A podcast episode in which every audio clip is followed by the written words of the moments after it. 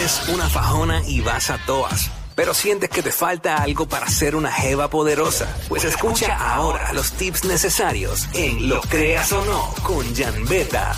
What's up, Jackie Fontanes y el Quickie en la 994. Llega Janice Betancourt con toda la energía del mundo para repartir para aquí, para allá, para el mundo entero. ¡Ey! De verdad, de verdad que yo estoy tan feliz de estar aquí porque, oye, no haber venido el martes pasado porque, claro, estaba enferma, es como que yo siento que no llevo, que llevo un año fuera y me, me, me desespero. Así es la cosa. De momento me dicen, ¿quieres café? Y yo, no, no, no, porque que tengo No, esta... muchacho, deja estoy en eso, tienes que bajarle, mami. ¿Entrenaste ya? No, ¿Vas hoy pa' no eso? he entrenado, ahorita sí voy a entrenar. Sí. Porque pues hay unas situacioncitas, ¿verdad? Que uno tiene que atender. Incluso voy a hablar hoy de algo personal que me está pasando hoy día que no entiendo. ¿Cómo es que uno tiene amistades, familiares que están pasando situaciones y que tú entiendes, porque esto tiene que ver también con tener expectativas que no debemos, pero qué difícil es. Yo no sé si a ustedes les pasa que dicen no voy a tener expectativas de tal y cual situación o lo que o persona o lo que sea, y es lo primero que uno de momento tiene expectativas sin uno pensar en las expectativas. Sí, sí. Entonces de momento viene la decepción porque pues tal y cual persona no actuó como tú entendías que iba a actuar en esas situaciones que le pasan. Porque, claro, me he dado cuenta que las personas pasan situaciones y entonces se alejan de las personas que no se tienen que alejar. Por- Pasa, pasa mucho. Porque hay gente que se encierra en los sentimientos y no le gusta mostrar sus emociones para no verse débiles. Para, eso es una. Otra es que se alejan de ciertas personas por el hecho de que no quieren escuchar lo que deben escuchar. También. ¿No le gusta que le diga la verdad en la cara? Ujú. Y se pegan entonces a personas con backgrounds demasiado oscuros que tú dices, pero ¿en qué te puede ayudar esa persona a crecer en tu proceso? Porque está bien que tú no quieras probablemente arreglar esa situación que estás viviendo, pero sí necesitas buenos consejos, necesitas herramientas para poder salir. No necesitas que te hundan más porque tarde o temprano estás pasando esa situación y la tienes que pasar, porque si no, te vas a hundir el resto de tu vida y es como que, ¿por qué yo estoy triste hoy? ¿Por qué? Porque claro, porque estás escondiendo lo que te está pasando y te uniste a personas que aunque las ames, porque no es que uno no las ame, te están hundiendo. Muchas veces porque se reflejan en tu espejo, muchas, ve- muchas veces porque te quieren ver igual o peor que ellos están. Sí, porque casi nunca es lo contrario.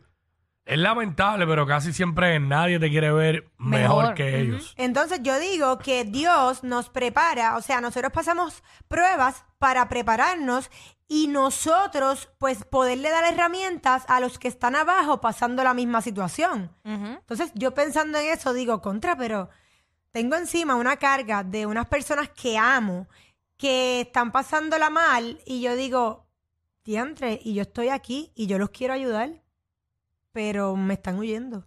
Sí, pero ahí está el detalle. Uno aprende dentro del proceso de la vida a tú no cargar con problemas que no son tuyos. Uno tiene que, tú ayudas hasta un punto, pero si la persona no quiere recibir esa ayuda, tú no puedes hacer más nada. Es como cuando alguien va a buscar, eh, cuando alguien va a un psicólogo. Va al psicólogo si la persona se da cuenta que tiene un problema y necesita ayuda. Si tú lo obligas a ir, no va a ir. Sí, pero exacto, no va a ir por el hecho de que es lo, lo- lo que estaba diciendo, no quieren escuchar, entonces tú quieres resolver la situación, ¿de qué manera?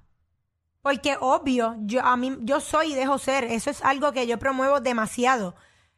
Entonces, soy demasiado buena y quiero ayudarte a salir de tu de tu situación. Entonces, si tú no quieres que yo te ayude, dímelo y yo estoy aquí callada, yo te escucho. Ya. Sí, hay gente que no ponen de su parte. Y tú puedes tratar de ayudarlo o lo que sea, pero si tú no te tratas de ayudar tú mismo, no hay break. Entonces, Complicado. es- este tipo, o sea, vamos, esto también tiene que ver con, con el complejo de salvación que hace, hace días, hace meses ya hablé aquí, que me he hecho esa carga y eso está ocasionando en mí un estrés que me está llevando a tener una ansiedad mala. Claro, pero que como tengo herramientas y eh, voy a terapias y todo eso, lo estoy manejando. Sin embargo, yo quería hablar aquí de lo que es, o sea, de las situaciones que ocasiona el estrés. Obviamente viene detrás la ansiedad y las enfermedades que si tú no lo atiendes, van a- vas a tener. Como por ejemplo, desde un dolor de cabeza, un dolor de barriga, dejas de comer porque la hormona O sea, so- se juntan dos hormonas, la de la adrenalina y, la, y el cortisol. Cuando estas dos hormonas dicen, o sea, por uno no atender el estrés, dicen. Activarse, es algo que tú dejas de comer, dejas de dormir, los hábitos buenos que tenías los dejas a un lado. Y es algo que yo digo, anda, esto se está viendo mucho por ahí. Entonces, Quickie, yo escuché en tu, en tus historias que estabas hablando del servicio, o sea, de- del, del diantre, del servicio al cliente. Porque eh, en Puerto Rico, últimamente, de un tiempo para acá, el servicio al cliente está en su peor momento en, en lo que sea, en, los di- en cualquier establecimiento. Oye, y que yo lo, es, es deprimente. es algo horrible y yo lo menciono porque no fue a ti quien a quien único escuché casualmente hoy.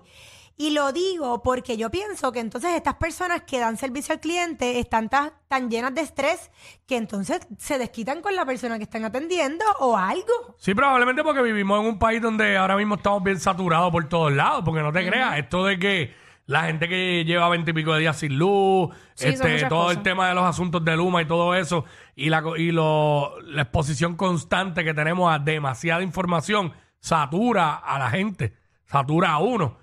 Y también vivimos en un país donde, donde se supone que se le haga la vida más fácil al ciudadano para poder resolver sus problemas, pues no, te la ponen más difícil en diferentes aspectos de la vida. Y, y es real, es real. Entonces, pues la gente, pues a veces no están tan bien a gusto en los trabajos. Y podrán decir, ah, si no estás a gusto en tu trabajo, renuncia, pero tú no sabes la situación personal de cada uno de ellos.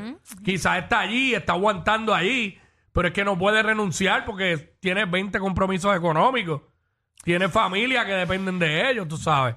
Es difícil. Es duro, sin embargo, hay que aprender a dejar atrás lo personal dentro de un trabajo porque Se supone que, que Que sea así. esa es la norma. Se supone. Debería ser así, pero no, no es fácil para todo el mundo manejarlo. Entonces, a estas personas que nos escuchan, que no es fácil, busquen ayuda, ya sea en lo que a ustedes les, o sea, o- en lo que ustedes sientan, que se, pero que, que, de- que, que gasten esas energías negativas y puedan entonces llegar a su trabajo y ser felices y, ser agradecidos y no quejarse, porque el detalle es que cuando yo digo levántense y cuenten sus bendiciones, es real, porque te vas a dar cuenta que son más las cosas buenas que malas, porque ahora mismo, yo me acuerdo del huracán María, que yo estuve, por ejemplo, en mi casa como nueve meses sin luz y que yo podía hacer todos los días levantarme a quejarme.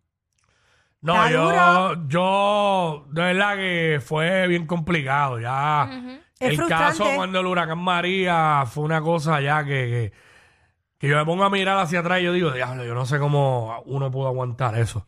Todo Es- ese tiempo, pero. Sí, porque ahora mismo pasan situaciones más pequeñas y tú dices, ay Dios mío, yo veo a la gente peor que cuando de momento pasó María, que fue un re- vea, que fue un revolú, mala mía, que hice así y yo no sé qué salió. Lo que la gente, la gente ya está a un nivel de, de, de intolerancia. De intolerancia ya por tantas situaciones que ya no aguantan. No aguantan mucho y, y, y tú lo notas en la calle. Claro. en diferentes cosas, ¿sabes? Este.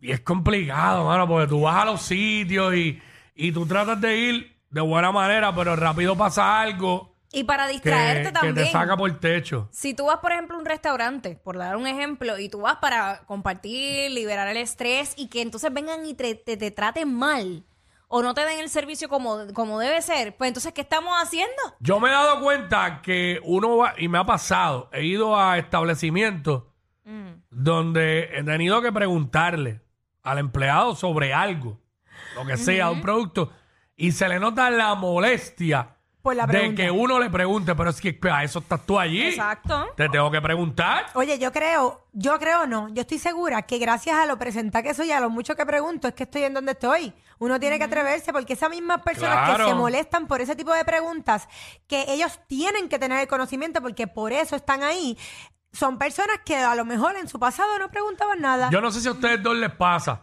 pero yo estoy tan acostumbrado al servicio al cliente mediocre que cuando voy a un lugar y me atienden como se supone que me atienden, lo veo, wow, Sí, qué brutal. qué brutal. Claro. Y me están atendiendo como se supone. Pero uno lo ve Grande, grande. más Extra grande porque está acostumbrado y tenemos un problema ¿Cuál? eh, en la sociedad. nos hemos acostumbrado a la mediocridad Anda. en todo el sentido. Como el gobierno nos tiene acostumbrados a darnos servicios mediocres, tú oyes a la gente diciendo, pues, pero es que esto aquí siempre ha sido así, ¿qué podemos hacer? Sí, pero eso está sup- es- y eso es algo que de verdad está súper mal. Tenemos Es- derecho a exigir. Claro que sí, y sabes qué, nosotros tenemos que cuidarnos porque obviamente si nosotros de momento estamos en un lugar, recibiremos un maltrato y nos defendemos, pues nos pueden pelar como saco de papa, como yo digo. Pero yo, a mí, o sea, si yo estoy en un grupo y yo veo que nos están tratando mal, a mí me gusta sacar la cara porque voy a tratar de enseñarte o de ahí mismo darte una herramienta para que seas más feliz porque es decisión de uno, como he dicho aquí también.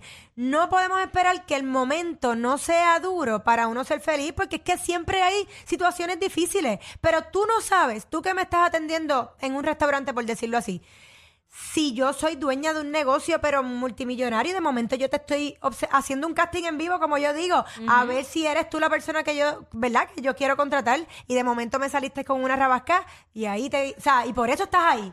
Y estás aborrecido o aborrecida porque no haces nada por crecer como ser humano, como profesional.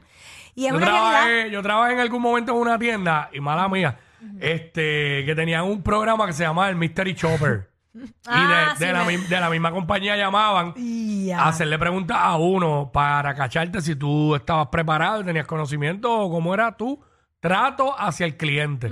Yo creo que parece que eso ya no lo hacen por lo que veo. Bueno, y deberían. Este, de momento, ¿tú no, ¿a ti no te ha pasado que te paras en... Llegas a una tienda, te paras, qué sé yo, en el área de las cajas. Ajá. Pues porque no ves ningún empleado desde que En toda la entraste tienda, ajá. hasta que vas allá atrás. Te paras frente a la persona, buenas tardes, y la Y persona no te contestan. Te ignora. bre- bregando en una computadora y no, alza, Ay. no alza la vista No, te ignora. y no hace con, ni contacto visual con uno. Oye, y hay Está quienes, te, brutal. mi- hay quienes te miran dis- y, te, y tus buenos días y en la cara te ignoran. Ah. ¡Qué Qué horrible! peor. Dime. Y Ay, cuidado, es como que tú dices, ok, ¿dónde están los modales? Pero nada, con- seguimos porque ya se me acabó el tiempo y yo esto a mí es como que así, un abrir y cerrar de ojos, mi gente. Pero no es hasta el próximo martes a la una y media en Lo Creas o No con Jan Beta. Aquí en el WhatsApp. Yes. Son el modelo a seguir de toda la radio en Puerto Rico. Sí, claro. Jackie Quickie, WhatsApp, la 94.